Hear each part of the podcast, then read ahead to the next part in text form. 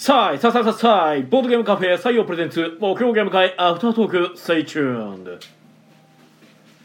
はいどうも皆さんこんばんは。こちらは大阪市北区中崎町にあるボードゲームカフェ採用からお届けしている木曜ゲーム会アフタートーク。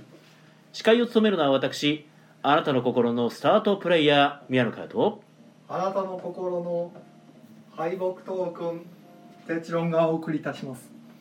はいよろしくお願いいたします。お願いしますこの配信はボードゲームカフェ採用からお届けしております。はいということでお疲れ様おです。疲れ様です。はい、えー本日木曜ゲーム会12月10日開催の、えー、211回目ということですね。はいいやちょっと遅くなってあれしまってすみません。211おかしいな。うん211じゃなかった気がする僕書き間違えてるわ。おマジか。221ですね。221か、はい。なるほど。だって先週22って言ってたはずやから、ああそうか、はい、失礼しました。221回です、221回だそうです。はい僕もそのまま読んでしまいました。はい、えー、で本日の参加人数が？えー、7名の方にお集まりいただきました。ありがとうございます。ありがとうございます。遊んだゲームが、はい。きらめく財宝もしも勇者がいるのならカストロ、えーカストロ、はい。即身仏になろう。コインブラ、ボーストオアナッシンキキャットインザボックスウィン3ということで。すね。まあ今更なんですけど、はい。ウィン3はウィン3って書いてよかったんですか、うんまあいいんじゃないですか。とりあえずは、はい、そうかはい。写真本人撮ってましたし。うん。何も言わなかったから別にいいと思いますよ。はい了解です、はいで今回、えっと、きらめく財宝とカストロとウィン3は持ち込みのゲームということで。なんか多かったですね。まあそうですね。い一応あれか即身仏もまあな持ち込みと言えなくもない。持ち込まれてたけど まあ、うちにありますよということで。そうですね。あったよで買ったはいいもののまだ遊んでないからじゃはい。あ教えてほしいってことで。でしたね。はい。というわけでえーっとどうどうも何もないなまあ結局うん。窓側の方できらめく財宝を始めてうん。で宮野さんがなんかリクエストでもし湯をあそうでしたね。なんかて宮野さんの作ったゲームやってみたいです。って言われて。はい。上々でした。うーんどうなんでしょうね。ほう んいやちょっとねなんかその変なじ隙間時間にやることになっちゃったので、うはいなんかいまいちこう伝えきるのも難しかったというかああそうなんですね。なんか一回やってからもう一回やるのが本番ぐらいの感じのイメージがやっぱまあカードの内容容を知ってからそうそうそうそう。そう、うん、でも一回で終わっちゃったんで。ああなんかまあでもなんかくどくくどくど言うのもあれやったのでもういっかと思って、あそうなんですね。うん、あのあのタイミングでその他のタクとちょっと混ぜようかみたいな流れになりかねない状況でのもう一回ワンゲームやるかっていう状況やったんで、はあはあそれはもうわざわざそんなワンゲームやらんでもええやろうということで、はいうん。ちょっと切っちゃったんで。まあこっちはきらめく財宝持ち込みゲームで幅のゲームですね。そうですね。あの2018年の青ポーンのゲームみたいで。はいはいはいはい、あのなんでしょうプラスチックのリングを縦に積み重ねて、うん。そのリングの輪っかの中に宝石を詰め込んでうん順番が来たらリングを上から順に取っていくみたいな。うんで取った時に当然中の宝石がバラバラって散らばるのでそれぞれが宝石を、まあ、ルールに従って集めていくと。うん。で集めた宝石によってまあその得点みたいなのが得点というかうん。なんでしょうね。一番たくさん集めた人が勝ちみたいな感じでしたっけ、うん。まあそうですね。集めた宝石によってみたいな感じですね、まあああいうなんていうかなんつうんでしょうね。まあギチギチに中に宝石を詰め込んだらあの輪っかがねあの、え輪っかを積むだけでもあの塔ができるっていうそうですね。そういうなんか物理的ななんだろう面白さを演出できるのはやっぱり、まあ、幅引いてはまああちらの海外の発想だなっていうのはすごく思いうますね。ね。幅のゲーム遊ぶたびに思うんですけどうん。いやよくこんなん考えるなと思って、うん、毎度感心するんですよなんでしょうね。やっぱ子供に向けてっていうのを考えた時にやっぱり見栄えをすごく考えて作ってるのかもしれないですね。いやでもちゃんとゲームになってるじゃないですか。悩ましさもあってっていう、はい、まあそこは、ね、僕逆にじゃあお前子供に向けて作ってみろよって僕言われたら、うん。思いつかないですよあんなんうん。なかなか。まあね。こうしようみたいな。ほんならこうなったら散らばってうん。もう体感としてうわーってなるわみたいなのがうんうん。なかなか浮かばないからすごいなと思って まあ、発想が多分違うんでしょうけどねおそらく。でちゃんとその作り込みというか本当やったらその取った宝石を別に隠してもいいんですけどうん。あれちゃんと箱の中になんか穴があってうん。そうですね。入れてったら見えなくなって最後にご開帳してうん。ね何が何個みたいなの見るようになってるんでうん。あの辺の作りもすごい考えられてるなと思って。うん。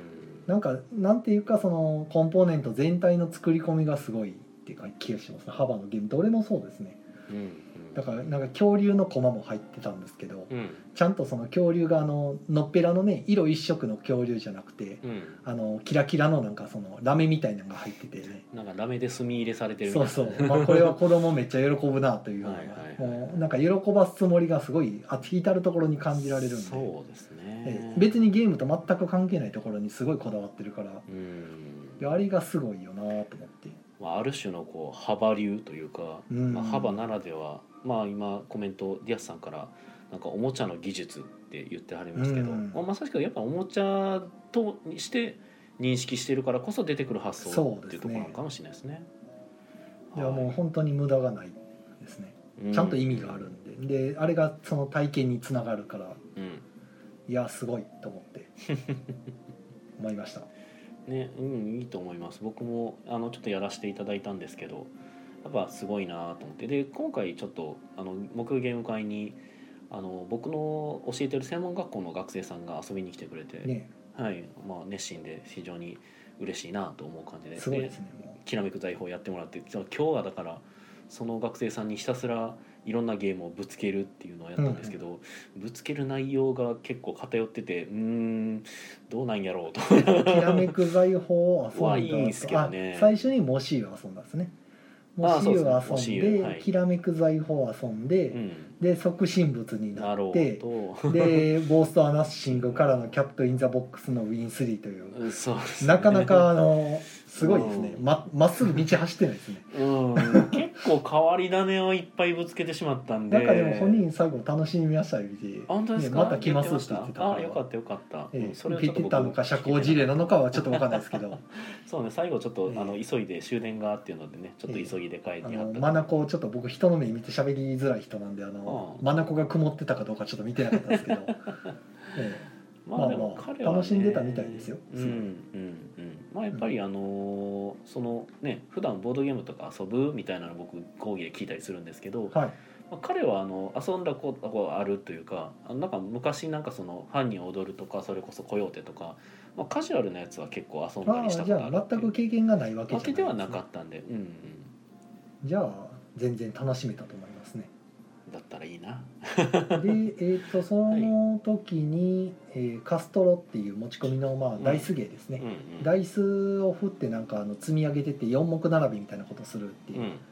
ゲームが回されてて、うんその間にまあ窓側が即身仏、うん。みんなでミイラになってたのかな。になってて途中に潜っていく。はい。でこっちの方はもう終わったんでじゃあ次はねいつもの恒例のなんか時間かかるやつ出さなあかんのかなってなってうんとりあえずコインブラを持ってきたんですけど、うん。聞いたらやったことないって言ってたんでうんうん。あじゃあちょうどいいやと思ってコインブラ回しましてうん。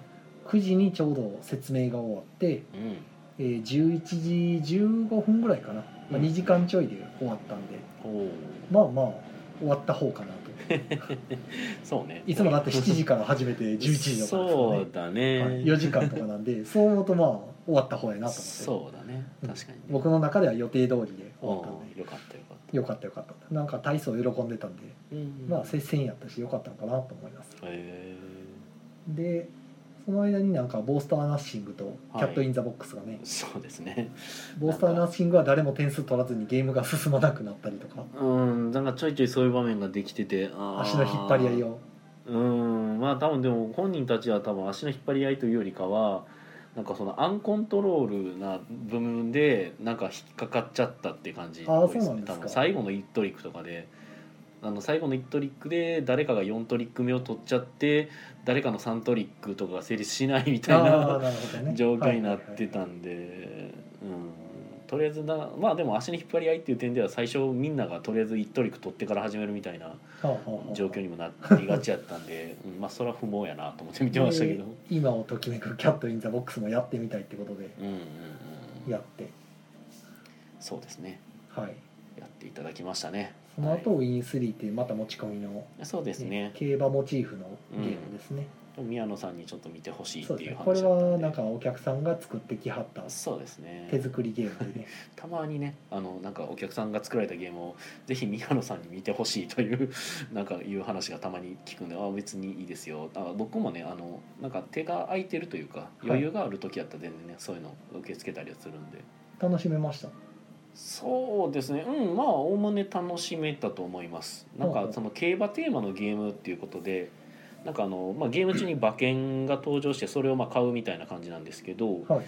その馬券が全く僕の中に入ってこなくて。ああイメージいやあの馬券の内容が意味わかんないんですよ。がああはいはいはい 副賞とかなんか馬連とか、まあ、要は競馬を全くしてないからそあのボドゲのなんか専門用語聞いてもわからんみたいな、ううんなんか、ねうん。馬券って聞いても え取り手のマストフォローとか言われてわからんみたいなうん話ですあのせめて単勝はわかるんですけどあええ。これは1位ね。なるほど。ってはい。言って、あのあれ競馬ってその1位2位3位みたいな書き方をするのにあれ1位2位3位のどれに入ってもいい3匹っていう話じゃないですかなんかあれ。123位どれに入ってもいい3匹は、えー、と副賞かな。副賞でしたっけ、はい。単勝はもうほんその順位に入らないあれでもそれ違うかない？3連単？3連単はその綺麗にその並びじゃないとダメないとダメなんか。じゃああれ3連複、ん。3連複はうん。3頭の並びが何でもいいよ、いいですねそうだね。だから多分3連複か。その辺はでも正直馬券買い始めの頃ですらわけわかります、うん。うん。でえ えってなります。そう確かに。なんだよな。なんかそれがよくわかんな確かにね。それはわかります。言いたいことはわかります、うん。そうそう。だからそれでのめり込めないのもわかりますけど、うん。正直わかんなかったって言って終わ競馬知ってる人にはまあスッと入ってくるからうん。面白いんですけどね、だからもうなんか僕としてはそのまあでもそれ以外でもなんちゅうかボードゲーム的な要素あでもなウィン3ってやつか。なんかはい。あの要素とかがねあったりしたからまあまあ別にあの面白かったら面白かったんですよ。ただすげえなんかそこが入ってこなかったなっていうだけでした、うん。そこが逆にそのゲームじゃねえっと、競馬に忠実である必要があるのかなって言っただけですね、うんうんうん。はい、なるほど。まあ遊んだゲームはそんなとこですね。そうですね。なんかあったかなと。いやないなはい多分ないと思います。すね。はい、まあ、人数も少ないですしむしろ7人の割にはやった方ですね。そうですね、はい。促進物になろうはなかなかの苦行感がみんな出てて、そうなんですね。うん。なんかみんな苦しそうやなと思って見てました はい。あコメントいただいておりますね。はい、えっ、とシムさんから、えー、ひなみ沢御三家の一人。えー、コテリカなのですよ。2パー。ほはあ2パーコンペコはいえっ、とシムさんが、えー、3連単3連複ううん。そうあるんですよね。はい。もうコメント終わりました、これで終わりましたね。はい。ああちょうどコマさんが。あコマの時コマさんがこんばんははいってことで、あこんばんは。こんばんは。あお茶ないけどありがとうございます。お茶？お茶いや単に飲みたくなっただけああ単に飲みたくなった飲みゃいいじゃん。なんかいきなり言うからえお茶があったんかなと思って。お茶来たせいで飲んだだけです。びっくりした。その架空お茶出さないでくださいよ。びっくりしたな。ボードゲームのお店駒の時から「こんばんは」って来てるっていうことははい。これはでももしかしたらトキさんである可能性あるいはコマさんである可能性多分僕いたちはちゃんとアカウントがああでもあっとコマコマときになってるんでコマさんですよ。ああそうかそうか。あっとコマやからはい。コマさんですね、コマさんですよ。大丈夫なんかシュレディンガー的ないやいや cat in the box 的な流れなんかなと思って。出てきてから変わる。実はトキさんみたいな。そう実は私だったんですよって言ってでもすぐコマさんとトキさん2人しかいないからすぐあの シュレディンガーしますよなんか。おおーすぐあのパラドックスパラドックスしてしまう。もうコマさんがいるのにコマさんを出さなければいけないみたいなのがなって。ドッペルゲンガーですねじゃそりゃっていうね。はい。まあそんな感じですね。今日ちょっとボースターナッシングがね個人的に結構最近おすすめだったんですけど。今日の動きやとってうん今日の動きが連発すると確かにしんどいよね。だからゲーム的にやっぱり足踏みさせられるのはしんどいと思うんですよね。まあ、この間別のお客さんがやってるの見てた時も、うん。あのお互い点数取れずに全然進まないことにはなりました、うんそう。3ゲームぐらい進まなくて。うんあーまあこの辺が多分このゲームの欠点でもあんねんなと思って。そうそう。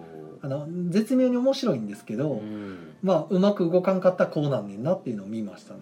うん。で僕らやった時は多分なんかこうすげえなんかそこまで考えてたというかあか。あまあこれをこうしたらこうなるからこそう。うやろうって読み合いした結果うまくいったっていう。そう。あのサントリック取れば絶対にサントリック取るように組むし、えあのミゼール狙う時はミゼール狙うけどまあでもできない時はできないみたいな。えだからもはやあの切り札のその動きすらも先見先読みして出すんで。そうそうそうこうなった時に次の切り札これになるっていう残りの色の数がこうなるからとかを考えながら出すからうまくいったりいかなかったりして、るからまあそう綺麗に収まっとったんですね。そう基本ねサントリック取れをほぼミスらなかったんですよ多分僕ら、はいはい。はいだからミゼール取るのができなかったっていうのはあったと思うんですけど、え そうまあね。そうなんだよな。なかなか難しいね。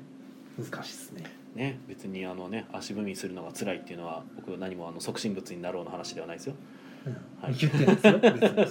そんなこと言ってないですよ。はい。っていうねいやでも本日ね7人も来ていただいてこのコロナ禍の中ねなかなか。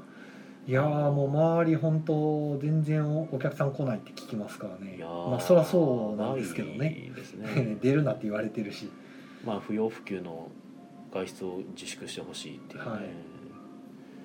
自粛してほしいね、うん、まあ言うはやすしなんですけどねなかなかじゃあどないせえ言うねんっていう人たちがいっぱい出てくる現状はいかんですよね、笑い事じゃないんだけどなそうですね。もううちもけまあ開けてますけど、ん。昼間なんかほぼ誰も来ないですしね、月曜日なんか結局1日開けてて3人とかですかうねわきついよね。それはきつい3人もしかもあの知ってる人しか来ないみたいな。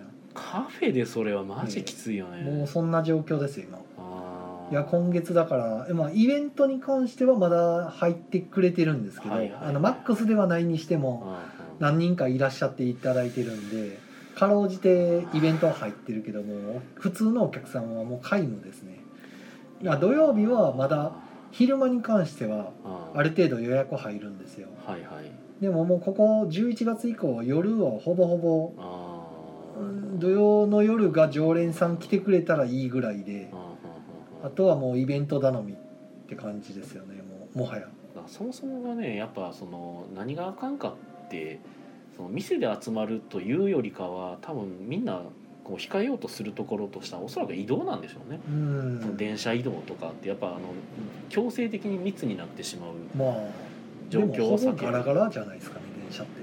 まあ逆にね。現状もはや、うん現状は逆にね、ええあの通勤とかは別ですけどでもやっぱりそこら辺をなんだろう比較とかいろいろしていった結果としてで一番最も危険な状況ってどれやろうってなった時にはやっぱり僕の中では電車とかになるんですよね。あまあ、あのめっちゃ不特定多数の人間が密集するうん。あの場所に行くとかやったら全然別ですけど、まあ一番は多分居酒屋みたいな繁華街の、うん。まあ、マスク外してお酒飲んで騒ぐ場所になってくるとどうしてもうん。あの飛沫が飛ぶんうん、で。ですよね。えとかになってくえなってきますね。ボードゲームはむしろ静かに遊んでる分にそうなんはですね。全く危険ないですからね。うん、でもやっぱ多分でもそれでも来なくなるっていうことはまあまあ印象がそういうこねどうしても。となのかなっていう、うん。うん。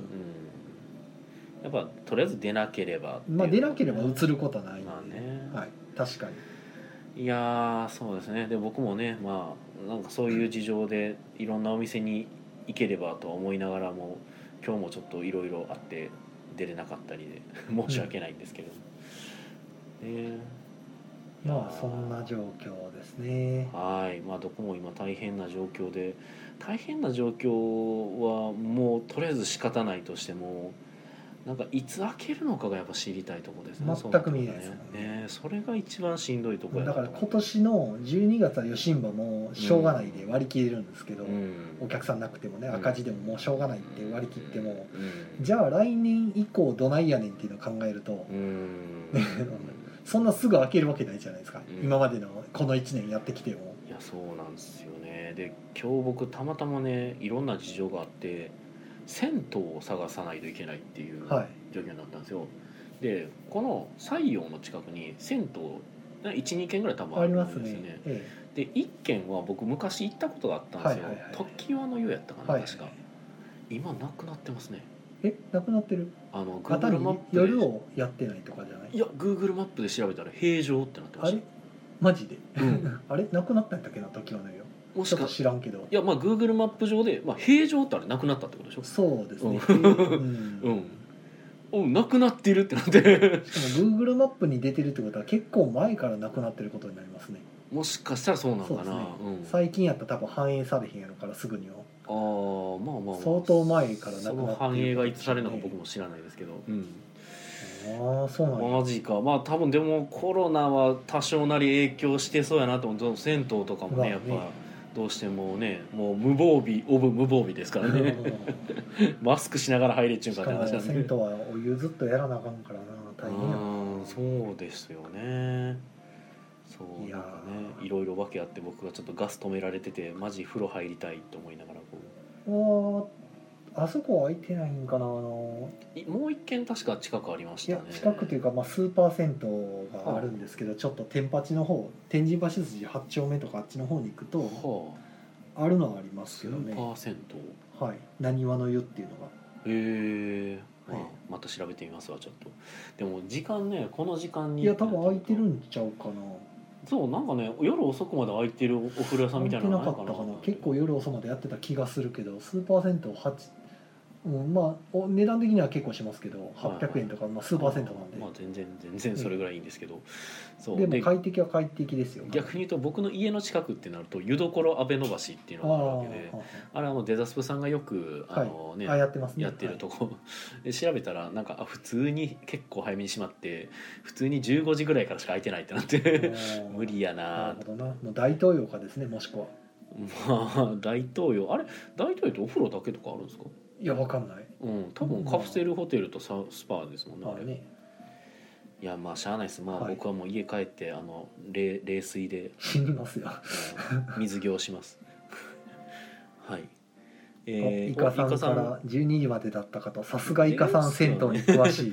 さすが銭何湯に詳しい。銭湯員愛。そして、えー、とイカさんがお風呂だけあるよ。これはあれですね。あのあっちの方です大ね東洋大東洋の話ですね、おいけるじゃないですかえー、行けそうやったらちょっと寄ってみようかな、別にあそこ、まあ、バイクはあれやから別に徒歩でさっと行ってさっと帰ってくる分には。そうですね。水行がねなかなか。おディアスさんから「えー、ゆえあって昨日銭湯を調べたけど21時もあれば1時までやってるところも。そうそう。なんかいろいろね店によって違まあって、そうですね。まあ、ディアスさんのゆえあってもなかなかハードなゆえあってですが、はい、僕はあの事情をお聞きしてるのでなかなか。今なんかディアスさんは被災地さながらの状況を今体感してるらしいので。なるほど。あでもディアスさんなんとかなったって言ってますああよほんまですか？あよかったよかった。よかったそうディアスさんとはね最近ちょくちょくあのー架空の世界でね。ああバーチャルの世界でよく 会話交わすんですね。そうバーチャルの世界であのなんかすごい世界が全て四角で あ構成されてる。ほ掘ったり作ったりするやつ、そうですね。あのマインしたりクラフトしたりするところでよく最近は会ってたので。なるほはいいやーねなかなかそういうコロナもあればまあでも基本でもなんかコロナが原因になってることっていうのが今多分多いんでしょうねやっぱり。どまあ。いろいろ。うん。もう普通やったら暴動起きるレベルなんですけどうん。誰が悪いってなった時にコロナが悪いになっちゃうからうん。誰も責めれないっていうこの。何ともやりどころのないものがこうみんな溜まってるやと思いますよ、ね今ね国からの不要不急の外出は控えてくださいっていうのをねあの普通の人からしたらああそうあ危ないもんなってなるけどお店の人からしたらねあ死んでくださいって言われてるのと あまりそういない状況ですもんねそれは。もう今だから野菜とかがめちゃくちゃ安いんですよ。ああなんか聞きますね、それは。飲食店がだからもう閉めちゃってるから、全然食材がはけなくて、ダブついちゃってるんですけど農家の人がじゃあ作る量を減らすわけにもいかんしもう作っちゃったやつやしっていうので、もうほとんど儲からん値段で売るしかないっていう廃棄するよりはマシっていうのああそうなんや。で下手したら赤字ですよねもああう赤字覚悟で売ってっていう。はいはいはい。でじゃあ来年作る量を減らすかってやっちゃうとああののいざじゃあ復活した時に足りないってなるんで今度は。じゃあ減らすにもっていう。あーまあそこら辺はやっぱり結先見えないっていうね。局国がどうにかしないといけないっていう話になってくるんでしょうね。まあそういうところとかね医療の関係者とかには全然お金を配ってない様子に見えるんですけど。うんまあ言うたらね今その僕たちがその税金を払って国の運営をお願いしている状況で、まあ、その税金で何とかしていただかなくてはいけない状況でっていうのは。なんかね微妙にずれたことしてるように見えちゃうんですよね。っていうのはね思まあわれちゃって実はいろいろやってるかもしれないですけどね国って。わかんないです結構あの僕も昔のその前の仕事でインフラ系の仕事してたんで、うんうんお国って結構意外な細かいところでねいろんな作業をしてるんで、うん。うんいろんな事業がね実は動いているから、はいはいはい。まあ、知らんだけでっていう、うん。だから案外なんかしてるんかもしれないですけど、うん。まあそのから離れるとやっぱり見えんなと思って、結局ねそのマスコミとかがどこを取り上げるのかとかでも変わってきたりするし、僕たちってやっぱりこう得た情報からのイメージというか、まあ、得た情報をこうそそこから何か考えるだけやから逆に今言った手帳さんのその僕たちが知らないところでいろいろなことやってるっていうのがもしかしたらあったりすると僕ら分からんわけで、まあね。で実はそれで助かってる部分はあるかもしれないですけどね。うん。分からんしね。でも結局ねじゃあそれを伝えへんお前らが悪いやろうっていうその国に言ったとしても国の仕事はねあくまでもそのその仕事をするのは仕事やけどそれをわざわざ僕たちに伝えなければならないまで仕事にしちゃうと、また困りますし多分伝えてたとしてもうん、見ないでしょうしね。あまあそこも出てくるし流しちゃうねでしょ流しちゃうっていうのもあるし。でで国交省とか行けばちゃんとあるんですよ。どういう県名の仕事が出てて誰が受注してとかね。全部あるんで、ねただわざわざ公開してるんですけど 誰も見ないんですよ。そうやな。ただ単に興味がないから見ないんですよ。まあ、結局そうこういう時だけだから知らんってやっちゃうんですけどまあでもいちいちそれ全部ね逐次毎日見てるかってしんどいしっていうのもあるし。そうなんだよね、はい、まあそんなことはさておき暗い話しか出てこない、まあゲーム会の話はこんなとこです、そうですね。はい、はい、えっ、と、よろずや楽団のお二人、あさとさんと三コインありがたいけど今日なんか喋ることないよもう。ただ、あさとさんがコインを投げ逃げって言って、ブーンって投げてくれてるんですけど、はい、なんかでも30分で終わりそうな感じですよもよろずや楽団さんは今来たって言ってコインを投げてくれててうありがとう、ございます。どっちなんでしょうね、逃げた後なのか、今逃げ逃げてこっちに来たのか。あさとさんは少なくともなんか投げ逃げされてるっぽいんですけど どっかに行ってしまったのこの間のテストプレイ会どうやったんですか？うんこの間のテストプレイ会はまあまあ人数としては8人9人ぐらいかな。ほうほそううそこそこまあ集まってるっちゃ集まってたで皆さんがもう試作を持ってきてそうですねみんな試作持ってきてて。光るものありました？はい。えー、光るものね。なんやろ。光るもの。まあ今はね絶賛大好評販売中のトゥルーマリン賞の審査とかね、あ2い、やもう2はねもう発売決まってあるんで。あなるほど。さらに新作。さらに新作が出るんじゃないですか。イケイケじゃないですか。ねイケイケ。今ユオさんはねもうどんどんどんどんイケイケになってきてるんで。素晴らしいね。はい。もう今はねそれこそなんかこのあの僕とかってやっぱりその SNE さんとかとその仕事させてもらったりとか。はいしたりしてて一応なんか表で目立つ行動っていうのはちょいちょいさせてもらってる中で、こっちあのユオさんってなんか実は未だそこら辺の粘張りはあんまりないんですよね。でも結構ね SNE さんのあのコンペにもあそうやねちゃんと残ってたりとか、うん、そうそうそう。してますもんでちゃんと佳作でか。佳作では一応一回出たりしてるけど、ただなんか表だってそのちょっと大きく取り上げられたりとかって実はないんですけどただ昔から僕その洋さんってすげえゲームめっちゃ器用に作るなと思ってて、うん。まとめるのめっちゃうまいんですよ。ただなんかね、まあ、これはねうん気を悪くしないでほしいんですけど洋さんねちょっとねおかしいんですよ。おかしいって言われて気を悪くするなっていう方が無理なんじゃないですかね。いやまあその僕おかしさも含めて大好きなんですけど、まあ、まあ仲がいいからこそ言えるっていう そうですねはい。ただそのねこうおかしさとこうなんちゅうかねなるそのおかしさを自分の中でこうチューンしていってほ今このなんか現代社会に適応させてきたんですよなんか。ほで今ちょっとあのにわかにブレイクし始めてうるヨウさん。なるほど。スマッシュヒット。そうあのトゥルーマリン賞ね。トゥルーマリン賞はあのまあぶっちゃけ非公式なのであんまり大々的にするのも微妙なラインなんですけど。サブランキングにも乗るぐらいのそうですね。ね一応あ好評のぶりで。VTuber あのバーチャル YouTuber の、まあ、ホロライブっていうねあのはい。事務所の,、あのキャラクターとかあとはあの東宝っていうあのシューティングゲームはい。とかあのアズールレーンっていうあのカンコレみたいなやつ。え これ言うと多分殺されちゃうんかな。どうなんか分からんけど。おもうちょっとアズレンとかカンコレとかあんまり詳しくないんで分かんないですけどそこら辺をなんか合作したというかあえのメディアまあ二次創作ならではの。そうそうそう二次創作ならではのなんか勝手にスーパーロボット体制にしましたみたいな感じでいろんなキャラクターを出しつつあのデッキ構築型のカードゲームとしてまとめてるっていう感じで一回でもやってもらいましたよね。あそうですね。一回遊んだことあります。僕があまりにもこのゲームはめっちゃいいと思うからぜひテストプレイもうちょっとやろうぜって言ってあの手帳さんにテストプレイしてもらったなんか。りとかようできてるなぁ思いながらやってましたけど、ねあれいいよね本当だから僕はあれすげえ気に入って。すごいですよね。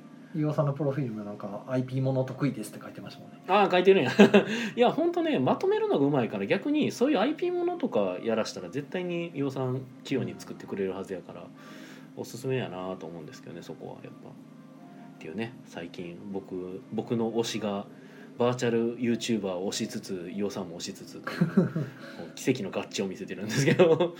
延長ありがとうございます。ああコンティニューコインありがとうございます。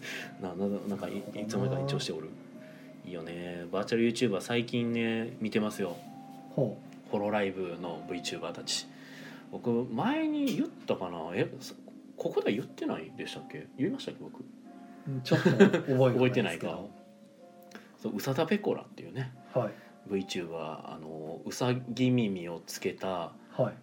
えー女の子なんですけど、ええ。そうなんかあの語尾に「ペコ」ってつけるうんキャラ付けしてて、あのパッと聞きとしては痛々しい子でしかないんですけどうん。でも聞いてるとねなかなかいいんですよ。こう癖になるというか。なんか母性をくすぐられる的な？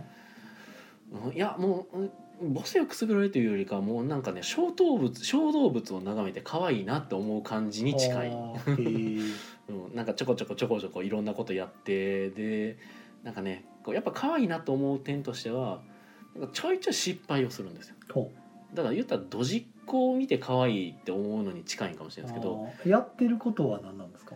やってることは基本ゲームのプレイ実況だとか。あゲーム実況してる中ではドジをかますみたいな。そうそうそうそうそう。なんかあの調子乗ったことしようとして失敗するみたいなだから。スーパーマリオやりますって言って最初のクリボーに突撃して死ぬぐらいの。そういやえっとねその前にだからなんかペコラの芸風としては最初のクリボーなんかもうこんなん余計なくてもいけるペコよって言ってぶち当たって死ぬみたいな感じ。なるほど。そうもうなんかね芸人っすわ。ああはあもうはやり口が芸人っていうね。あなるほどな。そうだからね宇佐田ペコラのいいところは調子に乗るんですよ。はもう調子こきまくるけど痛い目に遭うと。その美美学というかね。あその様が可愛いと。そうそうそうそう。だからあうまいなキャラ付けがうまいなって思って、うん、素晴らしいと思って見てます。そうなんですね。はい。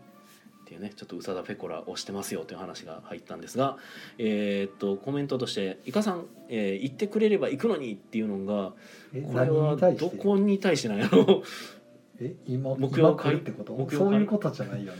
僕ちょっと密かにこのコメントを見てて。スーパー銭湯かなんかに一緒に行くっていう話じゃないですかね。ああ僕と一緒に銭湯に行きたいという。大統領はどういうふうになったのか知らんけど。なるほど。僕と僕と銭湯に行く。大丈夫ですか？うほっ。てならないですか？はい。えー、と大ちゃんさん、えーこんばんは。真ん中あたり間に合った。あはい。真ん中で間に合ってますよ。あお茶、ありがとうございます。ありがとうございます。あの。うまいわあてっちゃんさんめっちゃ飲んでる。はい。でディアスさんは、えーかわいそうはかわいいということでほねそう。かわいそうはまあかわいいが入ってる。かわいそうの中にはね。うん。いやでもねその宇佐田ペコラさんこの間100万人チャンネル登録者数100万人突破しまして。すごいです100よ万ホロライブの中でそのホロライブって事務所に所属してはい。る VTuber の中で実は3人目ぐらいなんですよ3人いるんですか？確かね3人目ぐらいやったかな。なんか1人目が犬神コロネやったかな。はで2人目がなんかもういおったかな。あさ 2, 2か3だったんですけど、はあ。まあ、そこはちょっと調べないと分かんないんですけどこれねすごいねなんかなんていうかね僕ホロライブっていうものを結構調べた結果として、はい。なるほどっていうかなんか逆にシビアやなと思ったのがホロライブって。えっとまあ、ゼロ規制とかがいるんですよ。その、えっとな何規制とかがあるんですよ。ほでまあまあゼロ規制だからホロライブ一番最初のホロライブでデビューした子たちが、はいまあ、ゼロ規制みたいなこと言われてるんですよ。卒業するんですか？あ卒業ない。あ、まあ、卒業する子もいるかもしれないけど僕は知らない。は卒業した子は知らない。まだにゼロ規制の人もいる。うん。だからいつ入ったかで呼ばれてるだけ。あはあなるほど、い。だからゼロ期生1期生2期生3期生。はあはで宇佐田ペコラ3期生なんですよ、あはあはいってなった時にふと思うこととしては2期生1期生はもっとすごいんかなってなるじゃないですか、はい。そのえだって3期で入った宇佐田ペコラが100万人ってことはもうねその前の人たちってじゃあ200万300万いってんのみいたいな。や逆に始まった頃やからそこまでいかないんじゃないですか。まあまああのリアルに考えれる人だとまあそうなりますけどね、まあだから結局のとこちょっと調べてみたら、い。やっぱりその先に入ってる人の方が、はまあ、ちょっと少なかったりとあかああったりしてあやっぱそのまあいい言い方悪いかもしれないけど成功例とあのいまいちこうがん頑張ったけどそこまでまだいけてないは例みたいな感じとしてやっぱ出るんやなっていうのあではただその中ででもちょっとな尊いなと思ったのがあはい。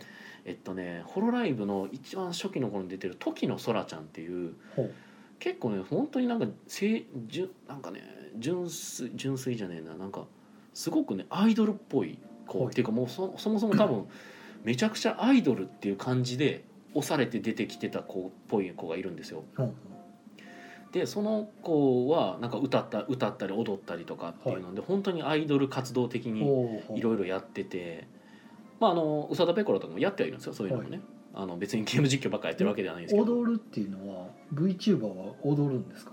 あの VR 空間で踊ってます。なんか僕のイメージ立ち絵なイメージがあるんですけど。あのちゃんと 3D モデリングされてる彼女たち素体があるのではあ動くんですね。動きます、はい、それで VR ライブっていうのをやってます。じゃあ MMD みたいな感じの？うん MMD が俺ちょっと分かってないですけど。はあはい。あなるほど。じゃあそれ。まあそういうので 時の空ちゃんっていうのはアイドルっぽくすごくやってるのででそれでなんかあるのがそのホロライブの後輩たちはい。がめちゃくちゃ時の空ちゃんをリスペクトしてるんですよ。はそのでしかもちょっとたまに絡みがあったりするあ時とかに、はいはいはい。もう時の空さんはこのアイドルとして活動しててもうなんかファンみたいなこうねはあ。の反応とかするんですよ、はい。だからそれを見てると俺なんかなんかだってチャンネル登録者数はと空ちゃんの方が低いんですよ。あはいでそれを戦闘力やって考える人たちもまあ結構いるわけで、ね、戦闘力100万のペコラと空ちゃん多分50万いくかどうかぐらいなんですよ。はやのにあまあ礎を作ったのはでも。まあそういうことなのね。だから例えばあの、うん。昔ニコニコ動画出だした頃に、うんうん。あの初音ミクが出たんですうんうよ、ん出たね。でも初音ミク出る前にすでにう、んうん。あのいたね。メイコと、うん。あのもう一人青いのカイトかな？カイトがいたんですね,、うんね。でもやっぱ人気全然出てないんですよ、うんうんうん。でもまあ子さんの人らがすごい使い込んでたうんうん。すごいチューンされたメイコとカイトの歌を作ってたの僕よく聞いてたんですけど、うんやっぱその辺そんだけすごくてもうん。うん人気はミクほど出なかったんですよ。もはや今メイコとカイコカイト知ってる人おんのぐらいのうんいないかもね。ね。でも下手したらレンとリンぐらいやったらまだ分かるみたいなレベルになってくるじゃないですか、そうやね。だからそういうことじゃないんかなと思うけど結局だから礎があってドカンとなったまあそうなんですけどただそのその話で言うんやったら初音ミクとかリンとかレンとかがそのメイコとカイトをすごく尊重してるうんっていう感じなんですよ、まあそういうことですよね。えでその様子をやっぱ見てるとなんか、ええ。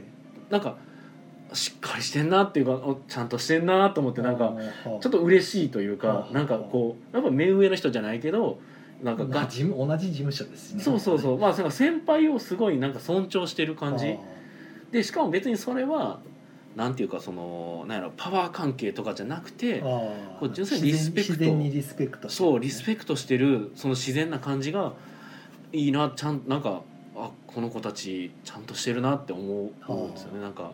まあそれが5期6期まで来たらどうなるかわからんってことね。まあわかんないですけど今はだから一応5期かな。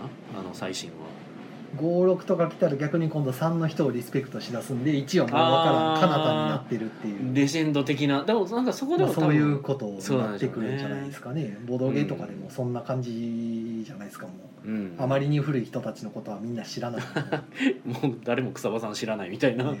話ね。でもでも草場さんに関してでもね僕らの世代だとクソバ様みたいなあーねもうだだから現正場の直。礎作った人みたいなすごい人ってあるじゃないですか、僕ぐらいの世代であのギリ草場さんをすごいなと思えるかどうかラインなんですよで逆に宮野さんの生徒さんとかだとうん。今は宮野さんをリスペクトしてて、まあまあ。でも草場さんのくの字も知らないわけ知らんだろうねかそう。興味があってボードゲーム遊んでたとしても、うん。全くそのそもそもそこを調べようとすらしない。んでしないだろうね。でも宮野さんのことは調べるわけですよ、まあ。ね、どんなゲームを作ってるかとかやっぱ気になるっていうのはやっぱそういうふうにして世代がだんだん変わっていくからうんまあそんなんなんかなと思いますけど。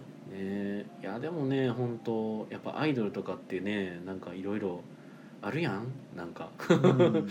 それがねなんかこう純粋にそういうなんか人間を尊重しようとする姿勢っていうものをそういうなんか持ってくれてるのは嬉しいなと思う、まあ、それが見てて例えば気持ちはいいですよね。そう好感度を得るための演出やだろうとかいう話ももしかしたらあんのかもしれんけどけどやっぱりなんか見てて気持ちのいいものを見たいっていうのはやっぱ僕の中にあるから、うん。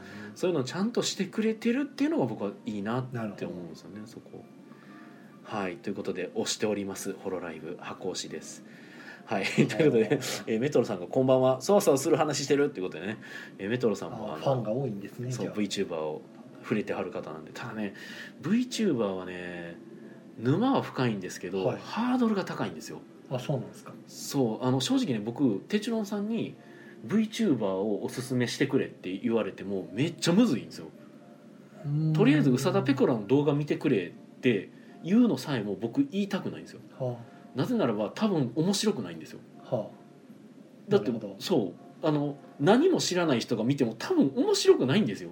あのまあさっき宮野さんが言ったウィン3みたいなもんですね。あ競馬知らんからそう三連複言われても頭に入らんみたいな。そう。だから僕はそもそもが入りがその宇佐田ペコラとかその VTuber っていうものがそもそもあるんやなっていうのは知ってたけど、はいはいはい僕はなんか好きな声優さんとかあがあそこから入った。そう VTuber の話をしてたりして、間あの接的に入ったわけですね。そうペコラがあの調子乗ったあのやつやってたみたいな。でいくと僕はせやな。まず実況動画見ないそうそうそうそう。昔のニコ動とかでちょっと見たことあるんですけど、うん。別に面白いと思わなかったんですよね、うんうんうん人がやってんの見てもなってなるのと、いやすごいテクニックの格ゲーとかね。うん。そんなんチラッと見るそれでもチラッと見るぐらいでう、ん。まず実況見ようと思わないのとあとあのね現実ですら僕はアイドルに興味がないんで、うんてかひ人に興味が出ないから。まあその話はちょっと闇が深いので置いときましょう。ね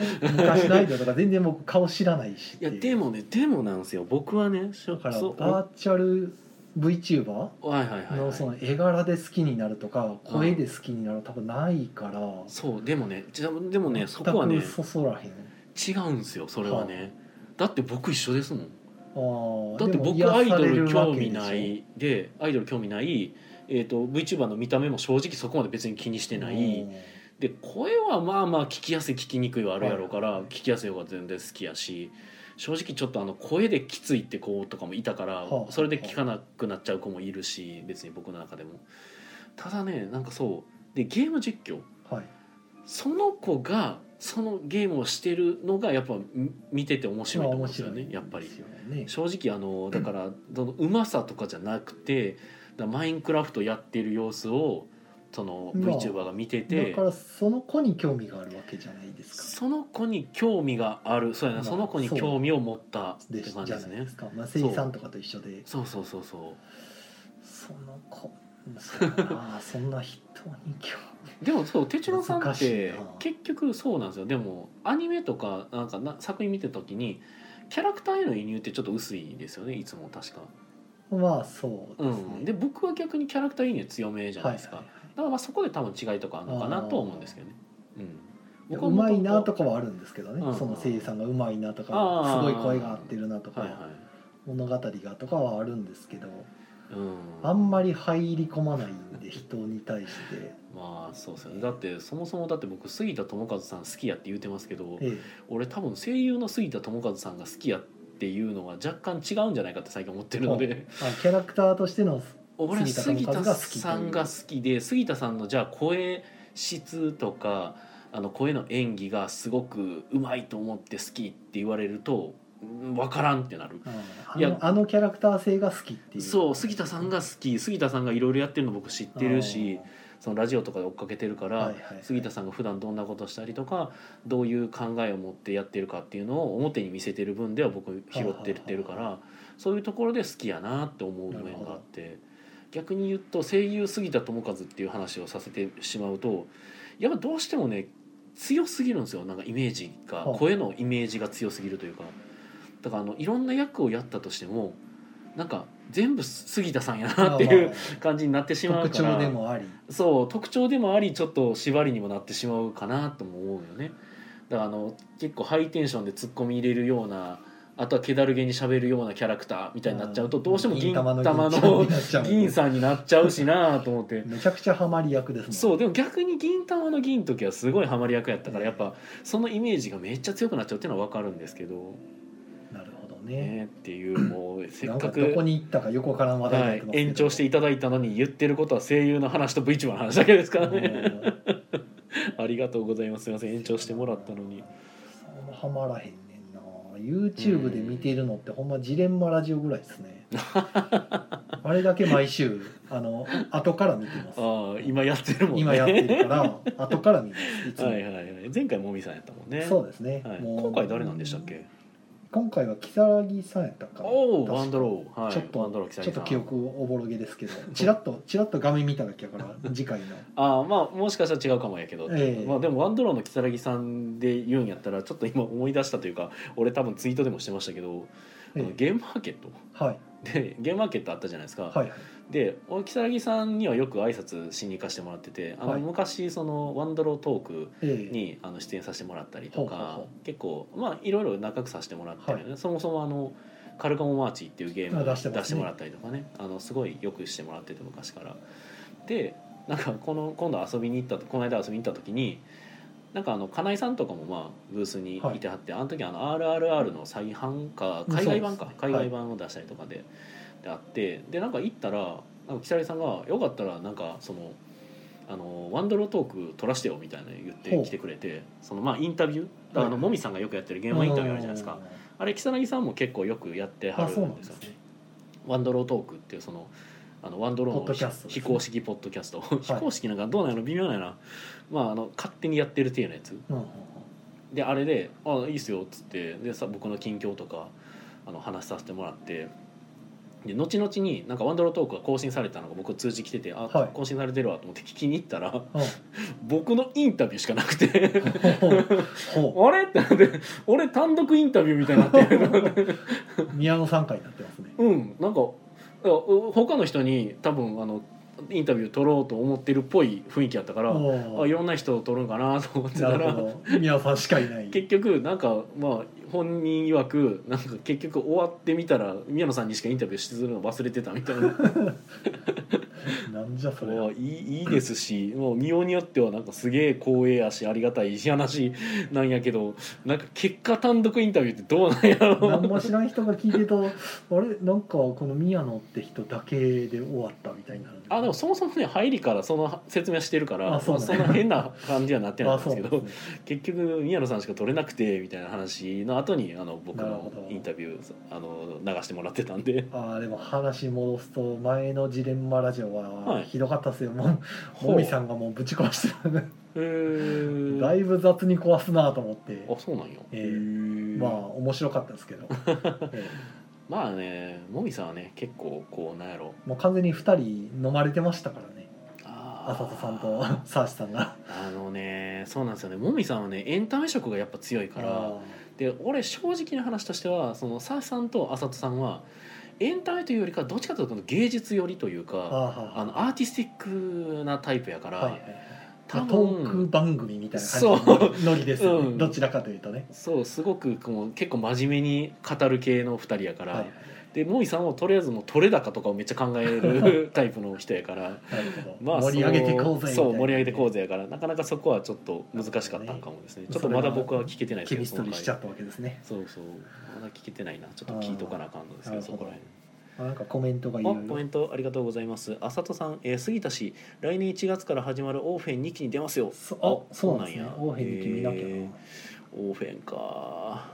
懐かしいなえー大ちゃんさん、えー僕の観測範囲内では杉田智和さんは若ジョセフかライ仮面ライダーキバのキバットバット3世のイメージですね、うん。えージレンマラジオの宮野3回は最後の30分間が面白かったです。何しゅったっけ俺。最後の30分。いやなんか最初の方宮野さんほとんど喋ってなかった記憶しかああうん多分それはそうかな。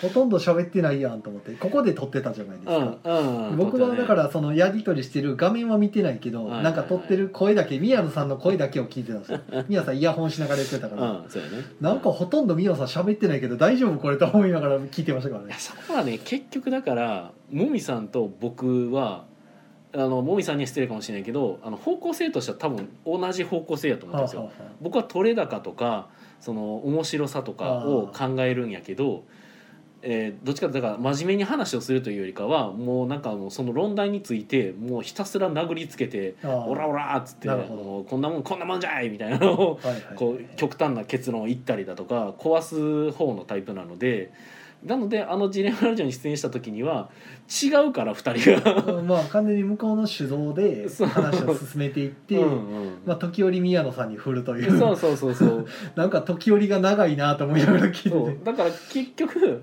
あの壊しに行ったもみさんと僕はやめといた僕なんですよ、あなるほどね。壊さんとこ。と思って、それはね。そこはねなかなかむずいですよね。僕はだから逆に言うと尊重したしあの時の議題が一応上がってたんで、はいはい。その議題についてうん真剣に語りたいっていう感じだったからまあどっちかというと宮野さんが聞き手に回ってましたからそうですね。だって僕はあの議題に関してやったらあの、ね、あの趣味の悪い話ですねって言い始めちゃうので。こんな答えもないことをああだこうだ言わせるっていうのはなかなか恐ろしいですねみたいな話をしちゃうので 車に構えちゃうんですよね変にね僕は。はい、はい。っていうことでね大ちゃんさんからはあの杉田さんは若ジョセフとかキバット三世とかね。いやージョセフは良かったですね。いいっすねジョセフね。ただ残念ながら2期はねアニメの出来が確かちょっとしんどかったんですよね。あの作画があー一期が神作画やったのが2期ちょっと息切れ感が出ててしょうがあないです。頑張ってくれと思いながら見てましたけど。もうでもなんだかんだでね内容は好きやったけど5期まで行きましたから次6期ですよ。せやね5期いったね。6六六はストーンシャンか。なストーンシャンが多分うねジョジョシリーズの中であでも8部あるからな。なんかあんまりこう皆さんの印象に残ってない人多くてあれはね6部。僕は大好きなんですけどないよね。でかは割とお話的にシリアスすぎるんかしあーいてや分かりにくかったと思う6部あは確かに分かりにくいんですよ。うん。僕何回も見直したもん。何回も見直しても忘れてるわこのシーンとあのね一番ね多分ね顕著なのが視点変更が割と唐突なのが多かった気がするんですよあれあの話が飛ぶというかであれをやられると見てる側は話が飛んで追いつけなくなっちゃうんですよね。なんかいろいろなんか模索してる感じでしたけどね、うそうそう。いやめっちゃが頑張ってあれ模索してたと思う。なんか作画というかその書き方とか、うん。うんそうそうそう。だってあの678ぐらいから急になんかその見せ方変わってきたもんなんかそうあのシールの話やったじゃないですかあのキスでしたっけ、はい。あそこいきなり話変わりすぎやろと思いなんで ジョリーンの話やってたのがいきなり一緒の、ね、刑務所入っているあのキスキスのあのシール貼ってニニコにするやつの話だったから、視点人物こんな急に変えると多分結構混乱するんちゃうかなそれ7部でも出てますからね、が出てきてるんですよね。もうサンドマン絶対俺主人公やと思ってたりしちゃうしっていうせやねあれね。あ。んな見せ方せんでええやろと思って。いやでも7部のあのあれジョニーやったっけ？え主人公ねあのまだ語り手か、えはい。あいつのあのちょっと怪我のエピソード？はいはい。いやあれすごいもうちょっとホラーやなと思って見ました。もんいや自分に同じことが起こったと思った時にえ怖ーっと思っただからいあれ言うたらあの医療ミスというか、はい。じゃないですか結局。ええ。あの自分がなんか全く身動きできない状態でええ。自分の体をもうダメにされる。ああ。めっちゃ怖いなあれと思って見てました。まあ医療ミスってそういうねねえもんですもんね。でしかもあの時意識あったっていう話じゃないですか、はい。だから自分は意識があるけど全く体が動かせない状態で、うん。そう。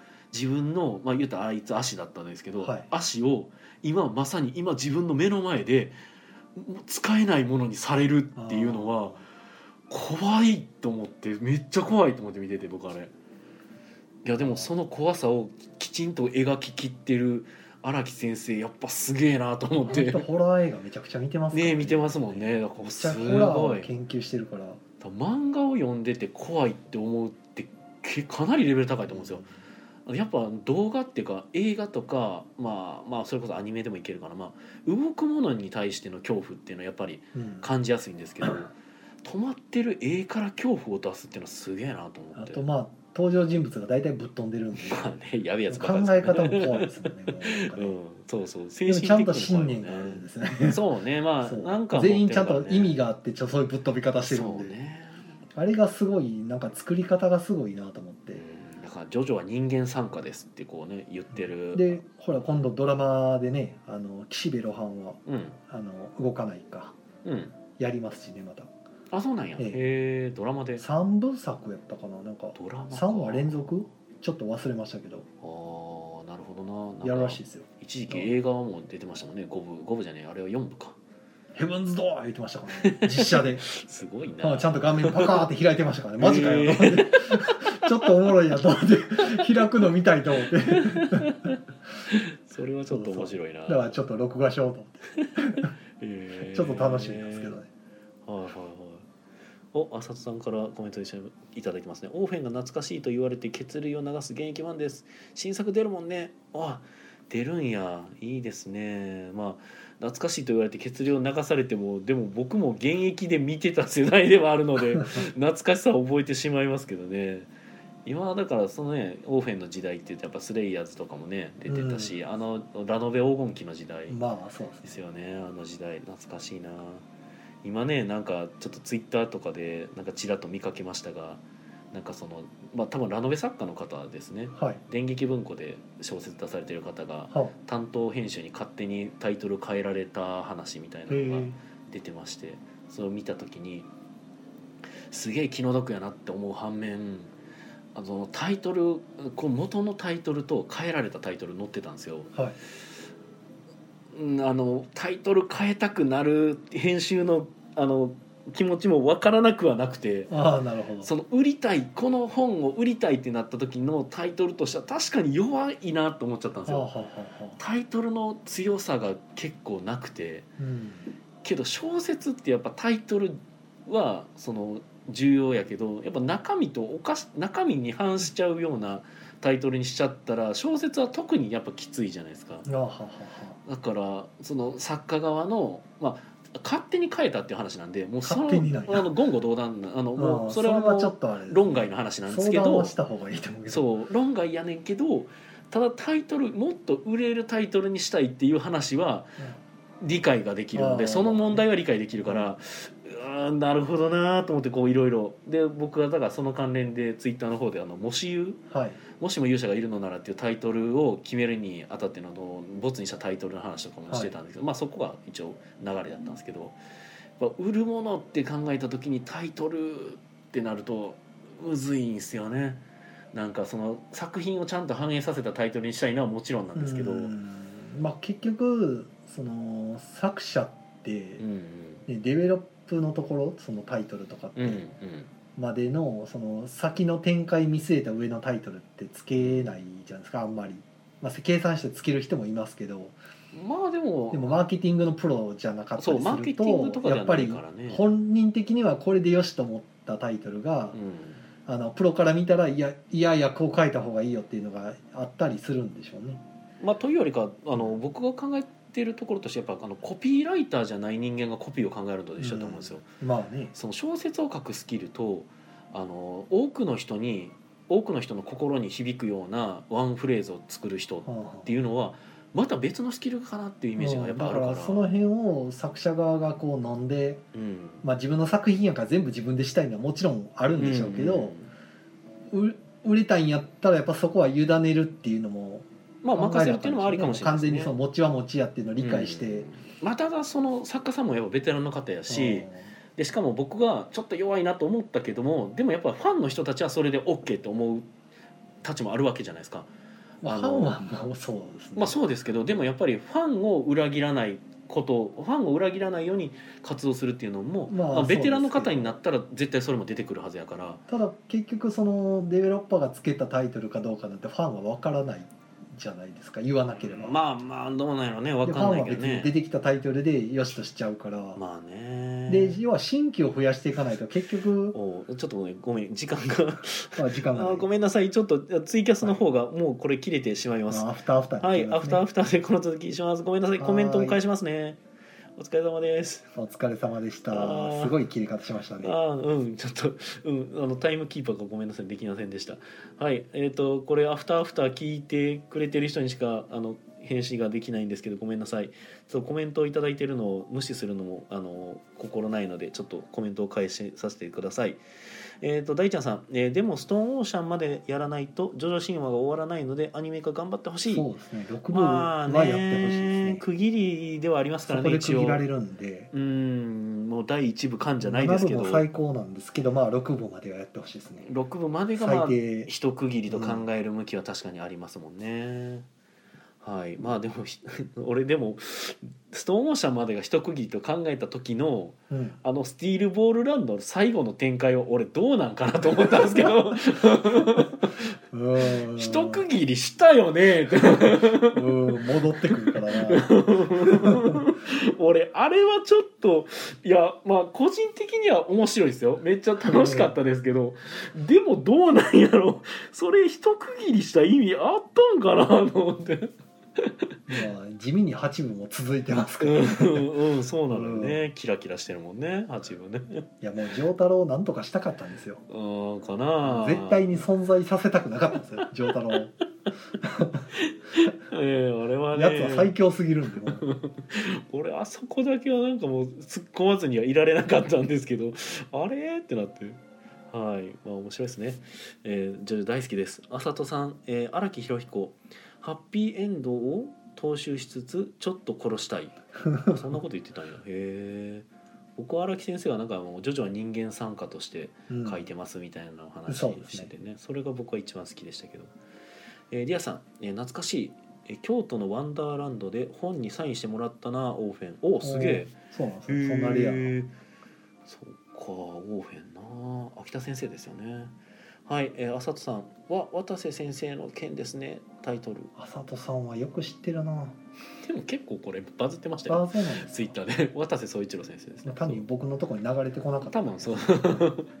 そういやこれはね本当難しいなと思いました。でも作者がタイトルをつける権利を持つべきだともやっぱ思うは思うのでなんか。いやまあ決定権は作者にあると思うんで、うん作者はその相談は受けた方が良かったんでしょうね。そうだからまあそ相談してねそれに対して不仲になっちゃったら意味ないんでん信頼関係じゃないですか、あのまあ編集とそうです作家って、ね。そうそうそう結局ね。だから今回の件とかはやっぱ電撃文庫からその自分の著作の権利を今回あの引き上げてうん。ちょっと別のところで出す。そりゃそうなりますだったらしいですわやっぱ。それは編集その点に関しては編集が悪いですけど。まあね無断無断無断っていうよりかあれはもうや正直話の流れを見てると強引にっていう感じでしたね正ん、い直や一応相談はあったんですか？うーん相談はしてたけどなんかそのなんやろ時間的に追い込みつつ相談みたいな体でもうこれでうんと言えぐらいの感じの相談っていう。ちょっと汚いやり方みたいな。あんまりよろしくないやり方っぽい感じで書かれてましたね。ただそれもその片側からまあの意見なんで。あまあね確かうんに相手側の視点からですから、ね。そうそうそう。そどっちの話も聞いて連絡がついてなかったからとかいうん。ろいろあるかもしれないですけど。わかんないですかねそこはね正まあで直も信用を失ったらそれはまあそうなるわなうん、悲しいよねだから一時期はやっぱりその電撃文庫ってすげえイケイケだったじゃないですか、うん。もう1か月に20巻ぐらい出てたし、はい。でしかも渡瀬先生って確かそう電撃文庫で結構長くやってはったはずなんですよ。あなんか僕昔確かお名前見かけてた気がするんですよ。僕もう今はね全然読むようにな読まないようになっちゃったから、昔のその読んでた作品とかも忘れつつあるんですけど。だからね難しいよね小説のタイトル。ひいてはその作ったもののタイトルっていうのはすげえむずいもし言うなんか僕だって手帳さん多分知ってると思いますけど僕めちゃくちゃ悩んでたでしょ。ずー。っと悩んでたでしょ僕決めかねてて。そうなんか違う。なんか違うって言って。僕らもなんかああはあれはこれはって言うけど別に僕らプロじゃないんで、まあまあね、えあでも全然その意見を言ってもらうのはね、えやっぱなんかしっくりりこうへんみたいな話をね、うん、でもなそれこそ夏メモなんかはねみんなの意見聞いた上で多分あれうん。決まったんで、夏メモはいい今でも僕は良かったなと思ってますけど「もしゆ」なんかもねもうあれはでももう作者権限フル活用しつつ変化球投げた結果のタイトルなので。だってですね作者権限であれあのゲームの設定から変えちゃいましたからね僕がもともと1番のカードって別に勇者でも何でもなかったのをもうこれを勇者にしちゃおう。暗殺者ですよそうそうそうそう。全然違うやんってそうなんだよね。まあね。海外のボードゲームなんかはねもう作家はで、ルールデザインしてう、んね、もう出版社がなんかその編集者がいろいろ決めてしまったりとかしてうん出すからなんか作者も知らんルールが加えられてるとかねたまにあったりするらしいですけど、なんかそれそういう話があったんでしたっけ、うんなんかあったりとかうん。あの全然違うものが増えてたりとかちょっと例には出せないですけど思い出せないんで記憶が思い出せないっていう。どどっかで聞いた話ですか？それ。何やったかな？どっかで聞いたんですよね。いや僕もなんかそんな話を確かにどこかで聞いたような気もするんですけど、なんかどこやったっけそれと思って。はっきり何っていうのが思い出せないんですけどね、うんまあでも起こり得るやろうなとは思いますけどね。うん、まあね。結局だからお金出してするところって出版社になるんで、まあね大金出してだってリターンないとうん。作者の全部好き勝手やらした結果売れませんでしただったら何のために編集おんねんって話になるから。まあねただまあやっぱ理想としては相談の上でっていう。まあまあそれはあるでしょ。うね、はい。うかなっていうね。まあなんかその足早にね最後切っちゃいましたけど ツイキャスの方は、はい。アフターアフターでのちょっとフォローとなりました。んまああと何かありますかねなんかあもうる1時間以上経ってるか。ああと宣伝か、そう宣ね伝？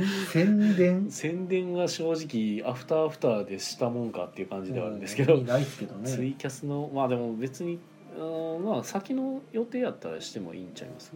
てかあの採用については採用の話を多分した方がいいんじゃないですか？その年末年始の話とか。ああじゃあまあそのイベントの宣伝してもしょうがないんで、うん年末は12月の30日の23時で終わりということで、水曜日ですね、なので木曜ゲーム会はうん。23 24日のやつが最後あなるほどなるほど。ですね。31日はがないないとですね。だからあのはいアフタートークもない、ですね。なるほど。はい、あれ年忘れアナザートークがもしかしたらあるぐらい？ああどうなんでしょうね。それはあるかもしれないですね。イカさんとかが来たらワンチャンあるかもしれないアナザートークね。もしかしたらね。はい。うん。でえーっとあとはなんだろうな。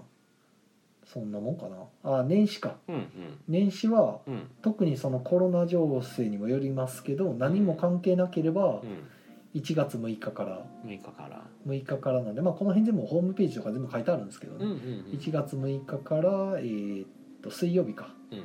始めるので次の日がもういきなり木曜ゲーム会と。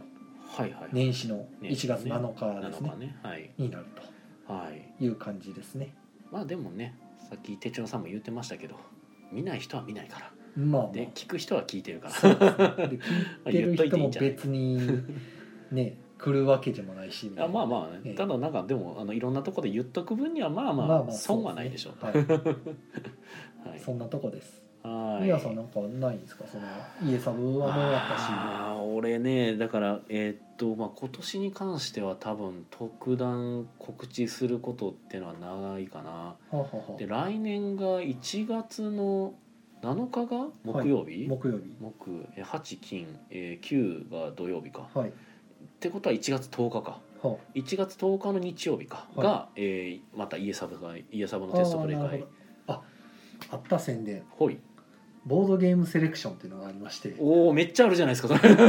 すっげえあるじゃないですか。ええあのプレイゲームマウィークボードゲームセレクション2021っていうのおがありましておおおおめでたくあの ゲームマーケット大阪2021が開催とはいはいはい。なったので、はいじゃあ BGS もやるぞということで。なるほどね。はい。はい。でえーっと近々多分募集が始まるんですよ。うんうんで多分一今回ちょっとゲームマが遅いんで、うん。後ろなんでうん。うんその分募集期間もちょっと応募期間も伸びて後ろになると思います、うんうんでまた1月中やったかな？うんうん。なんか受付してうん。でしあの物が届いたらまたあのはい。各店舗にローテーションで周遊させていきますんではい。あのゲームマ大阪に参加される方でそこでゲーム出すぞっていう方はぜひ、はい。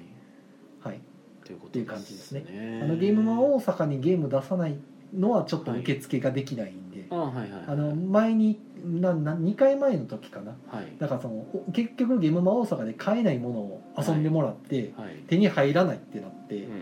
ちょっと言われたりしたんで、うんうんまあそれは大阪の店舗でやるんやったら、まあ、じゃあ大阪をちょっと優先せなあかんなっていうことで、まあなったんですけどただゲームマ大阪とうん。次のゲームマ春が2週間ぐらいしか空いてないんで、はい。あとコロナ禍っていうのもあっては今回ぼ応募数めっちゃ少ないんちゃうかなと。いいやー。思ってはいるんですよ。だって結局埋まったじゃないですか、えー、300まあ埋まりまましたけどね。ね。大丈夫大丈330夫。埋まりましたけどね、うんうんええ。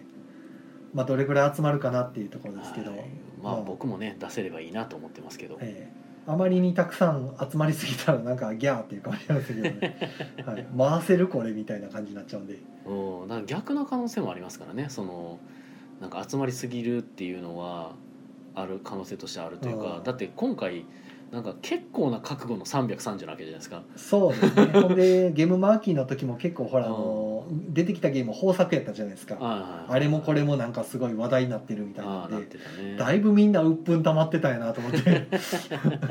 それがまた今回おね東京で出さなかった人たちが大阪でってなったらはい。いやー怖いなっていう。そうめっちゃ多いかめっちゃ少ないかのどっちかかなと思ってて。かもねそこは。ええでまあちょっともう時期に告知出るんでさっきも言っちゃうと、うん。あの応募数があまりに少なかったら、うん。プレゲームマウィークっていうその周遊うん。遊んでもらう体験会はやるんですけど、うんうん。あのショーの方はちょっとなくなるかもしれません。例えば5作品しか集まりませんでしたって言われたら 9店舗あるんで ショーもうほぼ確定になっちゃうからそれショーの意味がなくなっちゃうんですよね、そうやね、ええ選択の余地ないやんってなるから、まあね。なのである程度の数入らなかったらもう普通のプレゲームマウィークってもともとあったあのうん。各店舗では遊んでもらえるようにローテーションするだけっていう形になるかもしれません。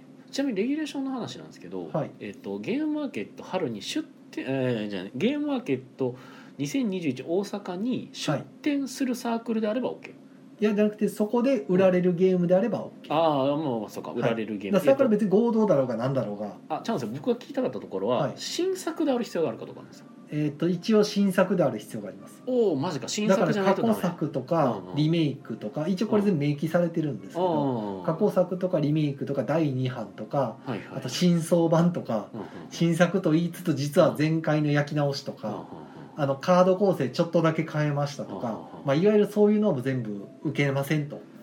だからえっ、とそう僕はもうピンポイントで聞きたかったのは秋に出た新作？あそれは構わないです、あはいいの、はい、秋に出たとか 今年出た新作あのゲームマ春あで春なかったけど、うん、まあ、あだから今秋ね。年出た新作やったら全然今年ってことは2020ってことですね？2020ですね。オッケーオッケーオッケー。ああ、なるほどね。オッケーオッケにはなるはずです、ー。はいはいはい。はい、ただあの実は前回すでに出てたとかあの去年のゲームまで出したとかはもううん、アウト。うんアウトというかまあそのうん。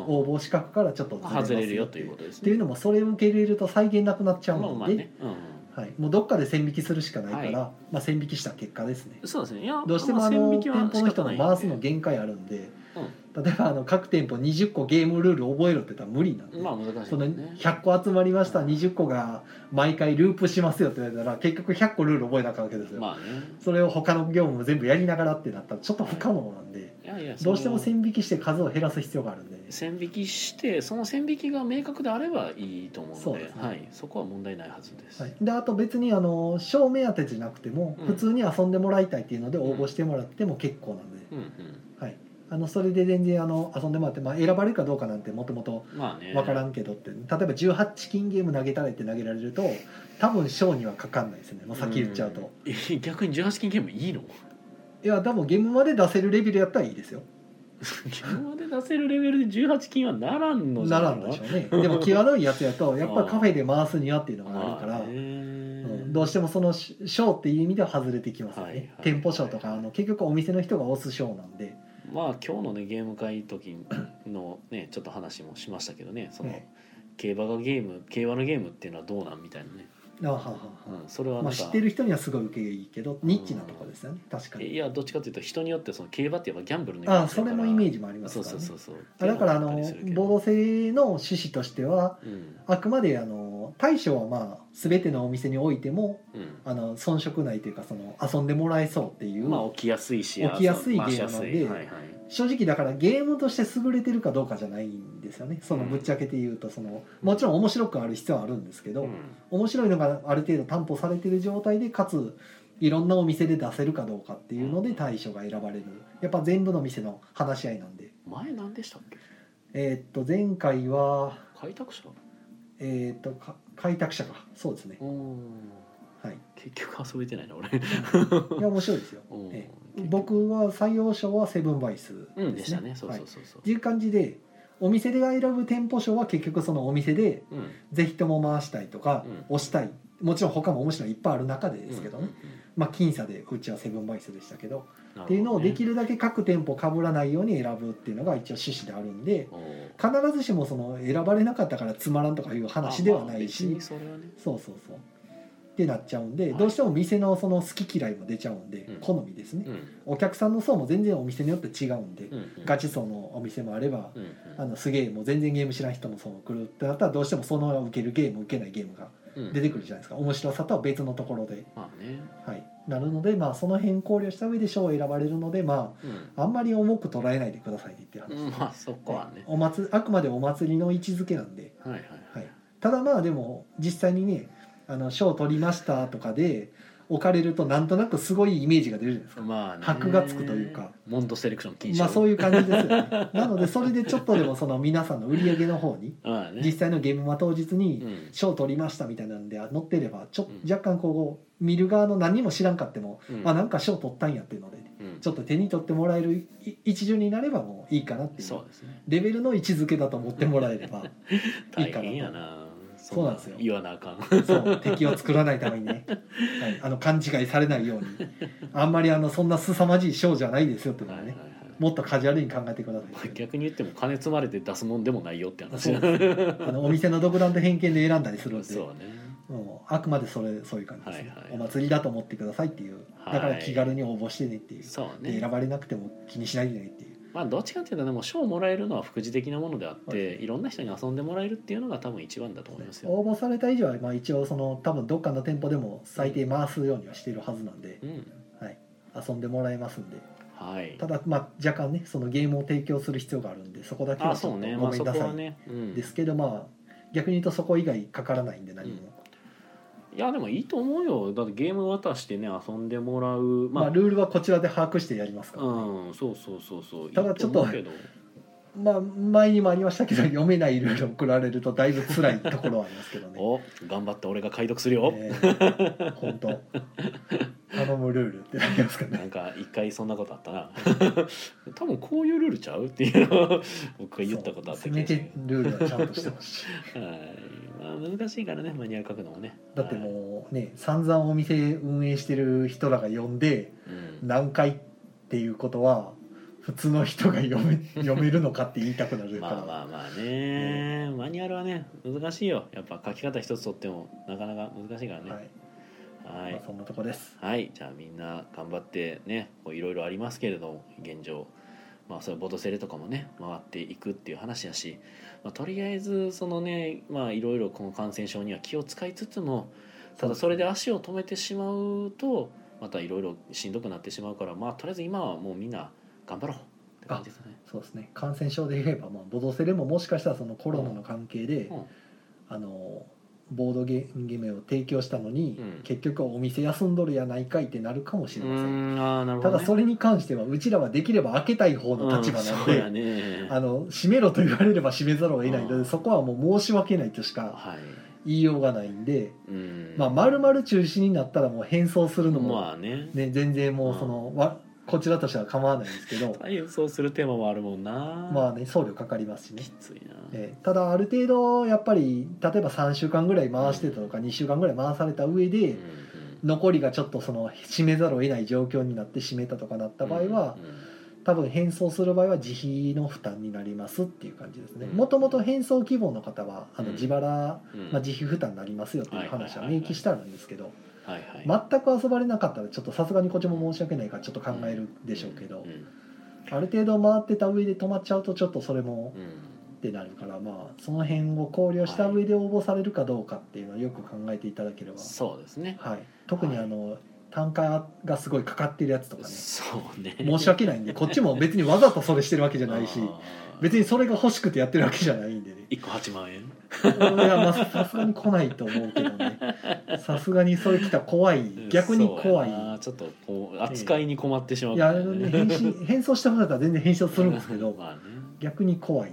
はい。まあ、ええ。そこら辺のところはできればあの考えてほしいし、まあ、考えていただいてあの送っていただいたとしても、まあ、できればそのこちらも誠心誠意やるので、まあ、ご理解ご協力まあそうですね。いただきたいおと思って互いますね。様だと思っていただければ、そうね、一緒にやっていけ別たらなにこっちもっていう悪気があるわけじゃない全然ない。ええ。そこはないからね。ええ。はい全部コロナのせいです。で 結局だって今年のねまあね。3月の大阪ゲームが中止になった時もねボードゲームセレクションも実証式もクソも何もなくなって、うん。動画だけ配信したら終わりっていう。ひどかったねあれもね。あれもひどかったですからね。うちらもあれやろうこれやろうって言ってたのに結局何もできんかったそうやね。妄想さんとかもね、頑張って動いてたのに。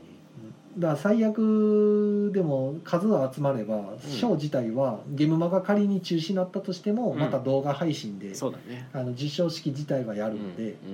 ええその辺でもう勘弁してくださいと。できることしかできませんというそ感じですね、うまあみんなでできることをやっていく形になるので、もうそこら辺は皆さまあん、その上ではい、ご応募お待ちしてます。はい、頑張っていきましょはい、うということでねまあこんなもんかな。はい、はい。ではね皆さんまあいろいろ大変ですけど良い夢を夢ぐらいは 夢ぐらいは良い夢を、ね。はい見てください。